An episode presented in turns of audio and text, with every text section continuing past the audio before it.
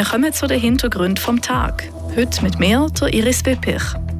Künstliche Intelligenz wie etwa der Chatbot ChatGPT soll im Schulunterricht gebraucht werden. Das fordert der Freiburger Mitte-Grossrot Laurent Beriswil. Der Staatsrat ist auch dafür, aber mit Vorbehalt. Wir haben berichtet. Heiße und trockene Sommer dürfte es immer mehr geben. Letzten Sommer etwa hat es im Kanton Freiburg an Wasser gemangelt. Was wird gemacht, damit man nicht jedes Jahr Wasser auf die Alpen fliegen muss? Wir haben nachgefragt. Und wir bleiben bei der Wasserversorgung. Wäre es vielleicht schlau, einfach mehr Reservoirs zu bauen, damit man auch in einem trockenen Sommer genug Wasser hat? Wieso das nicht so einfach ist, wir sagen es euch am Ende dieser Sendung. Die Region im Blick. Künstliche Intelligenz, kurz KI, hat in letzter Zeit öfter für Schlagzeilen gesorgt. So eine KI kann nämlich einen Text so verfassen, dass man meinen könnte, er sei von einem echten Mensch geschrieben. Aber wie kann man das im Alltag brauchen? Zum Beispiel an der Freiburger Schule. Vanja Di Nicola. Der Mitte-Grossrat, der Laurent Beresville, hat genau das vom Staatsrat wissen. Der will künstliche Intelligenz oder sogenannte Chatbots im Unterricht in Zukunft nicht verbieten oder einschränken, sondern vielmehr fördern und in Unterricht einbringen. Wie früher der Taschenrechner auch, soll die KI unterstützend genutzt werden, schreibt der Staatsrat in seiner Antwort. Der Laurent Beresville findet den Vergleich vom Staatsrat von der KI mit dem Taschenrechner ein bisschen weit hergeholt. Aber auf der anderen Seite hat natürlich auch zusammen mit Taschenrechner und mit Internet angefangen. Und ich gehe davon aus, dass der Staatsrat also so sieht, dass das eines Tages ein Tool wird sein, das ChatGPT oder allgemein die künstliche Intelligenz, wie es heute der Taschenrechner auch ist. Der Staatsrat und der Parisville sind sich also einig, dass man die künstliche Intelligenz oder die Funktionen von ChatGPT im Unterricht wird können brauchen. Dabei ist aber wichtig, dass man die Jugendlichen daran herführen, dass sie das richtig einsetzen und äh, sich auch kritisch mit dem auseinandersetzen. Das ist eine Realität, es ist da. Das Ganze zu verbieten, das erachte ich als, als relativ schwierig. Da tut man gescheiter die Leute probieren, daran herzuführen, dass sie das sinnvoll gebrauchen. Der Umgang mit der künstlichen Intelligenz im Schulunterricht ist damit ein zentrales Ziel. Mindestens genauso zentral ist dabei aber auch, die Schattenseite von diesem Tool aufzuzeigen, sagt der Beriswil. Nebst den Chancen, die, das halt hat, die Technik und die künstliche Intelligenz, muss man vor allem auch Gefahren aufzeigen an realen Beispielen nicht nur den Jugendlichen, also den, den Leuten allgemein, also Drogen, Taufen und aufzeigen, wenn man nicht kritisch herguckt, wie man sich da kann täuschen kann. Ganz auf das Lehren verzichten kann man aber auch in Zukunft nicht. Natürlich ist es wichtig, dass man noch etwas im Kopf hat, ein gewisses Wissen, wo man, wo man gerade sofort kann zücken, man nicht alles muss suchen und prüfen. Aber es gibt sicher die Richtung, dass man die Schüler, die Jugendlichen, vor allem auch in Medienkompetenz tut schulen und wie eben gesehen, die Strategien und Aneignen von diesen verschiedenen Kompetenzen. Seit der Mitte Grossrot der Laurent Beriswil im Beitrag von der Vanja Di Nicola. Kommen wir zu den wichtigsten News von heute. Im Kurzformat mit der Andrea Schwitzer. Die Alt-FDP-Bundesrätin Elisabeth Kopp ist mit 86 Jahren verstorben. Die Zürcherin starb am Karfreitag nach langer Krankheit, sagt der Bundesrat in einer Mitteilung. Kopp war 1984 als erste Frau in den Bundesrat gewählt worden. Am 13. Mai findet in Freiburg zum 13. Mal die Nacht der Museen statt.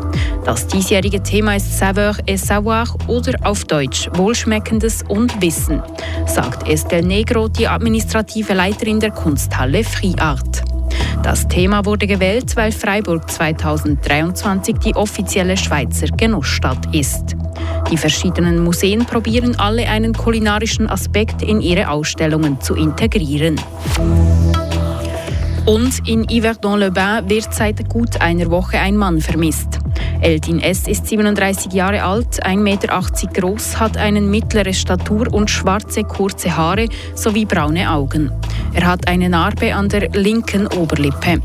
Eldin S. wurde zuletzt am 6. April gegen 18.30 Uhr in seinem Haus in Yverdon-le-Bain gesehen. Im letzten Winter hat es viel zu wenig Schnee gegeben. und insgesamt auch zu wenig Regen. Dadurch steigt das Risiko, dass es auch einen trockenen Sommer gibt. Und das ist ein Problem. Für die Nutztiere der Voralpen, für die Felder und am Schluss auch für die Menschen. Der Tobias Brunner hat nachher gefragt, wie sich der Kanton Freiburg hier dagegen wappnet.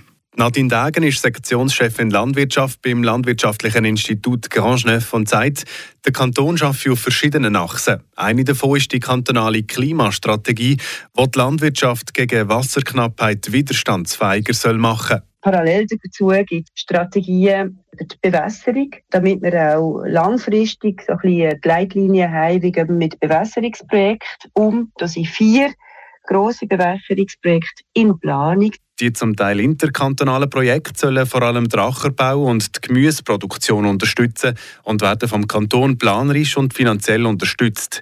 Und in der Strategie vom Kanton werden auch grundsätzliche Fragen geregelt. Woher nehmen wir das Wasser? Also das muss einmal definiert sein den Wassermangel gibt, so wie letztes Jahr, dann können wir das Wasser nicht aus den kleinen Wasserläufen nehmen, weil die sind dann auch gefährdet. Und dann müssen wir auf die grossen Gewässer zurückgreifen. Das heisst also Wasser aus der Sahne, aus der Seise, aus der Bräue und aus den Seen.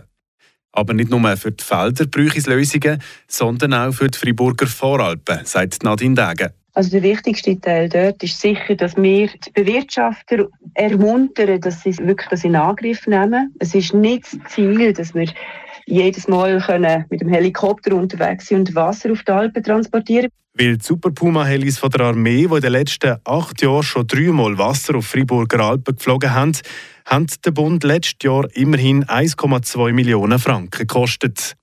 Langfristiger investiert wäre das Geld auf jeden Fall in den Bau von Wasserprojekten in den Voralpen. Geld steht dafür parat. Wir haben Unterstützung auf Bundesebene und an die schließt sich dann noch die kantonale Unterstützung an. Dass gewisse Eigenmittel da noch müssen gebracht werden, das ist eigentlich normal. Das äh, versuchen wir jetzt natürlich mit der höheren Unterstützung vom Kanton noch zusätzlich zu fördern. Und ich denke, das ist eine sehr gute Möglichkeit, dass wir hier grossflächig können aktiv werden und äh, in Zukunft eine bessere Situation haben mit einer gestärkten Landwirtschaft. Das sagt Nadine Dage vom Landwirtschaftlichen Zentrum Ganschneuf. Wir haben es gerade schon gehört. Trockene und heiße Sommer gibt es immer häufiger. Letztes Jahr hat der Kanton Freiburg den Wasserverbrauch eingeschränkt. Aber könnte man hier nicht vorsorgen und das Wasser in Reservoirs speichern? Der Tobi Brunner ist dieser Frage auf den Grund gegangen, im Wasserreservoir Metzgerab beim Mösli im Schwarzsee.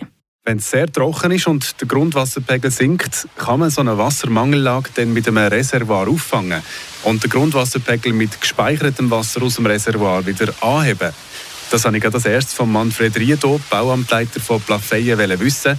Und er hat dazu gesagt, also man kann mit einem Wasserreservoir kurzfristig äh, Störungen im Netz zum Beispiel, sei es aus technischen Gründen oder anderen Gründen, kann man überbrücken. Aber es ist schon so, man kann nicht am Mangellage mehrere Wochen oder Monate sogar ähm, auffahren mit einem Wasserreservoir. Gegen sinkenden Grundwasserpegel wie im sehr trockenen und heißen Sommer von letztes Jahr kann so ein Wasserreservoir also nicht viel ausrichten.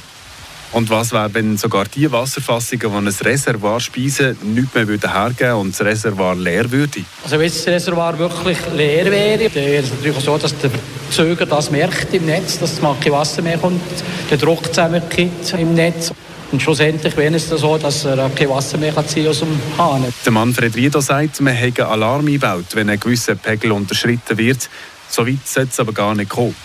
Weil es aber eben immer mehr Extremwetterlagen gibt, muss man vorsorgen. Dem muss man Rechnung tragen, indem dass man präventiv natürlich äh, zum Beispiel andere Ressourcen probiert äh, zu erschließen, die weniger abhängig sind von diesen Phänomenen. Neue Wasserressourcen erschließen und undichte Stellen in Leitungen vermeiden oder reparieren. So kann man vorsorgen.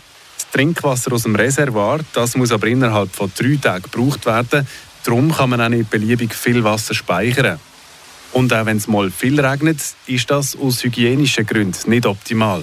Wir bei uns im Fleischgebiet sind sehr stark abhängig von den Witterungsverhältnissen. Auch wenn es starke Niederschläge hat und so weiter, ist für uns nicht positiv, weil wir dann eben Probleme haben mit der Qualität des Wassers und das Wasser gar nicht brauchen für die Wasserversorgung. Sagt der Manfred Riedo, Bauamtleiter von Plafeyen. Das wäre es mit den Hintergründen vom Tag genießen den Freitagabend und das Wochenende. Im Studio für euch Iris Wippich. Das bewegt heute Freiburg. Freiburg aus seiner Geschichte. Ging auf frapp.ch.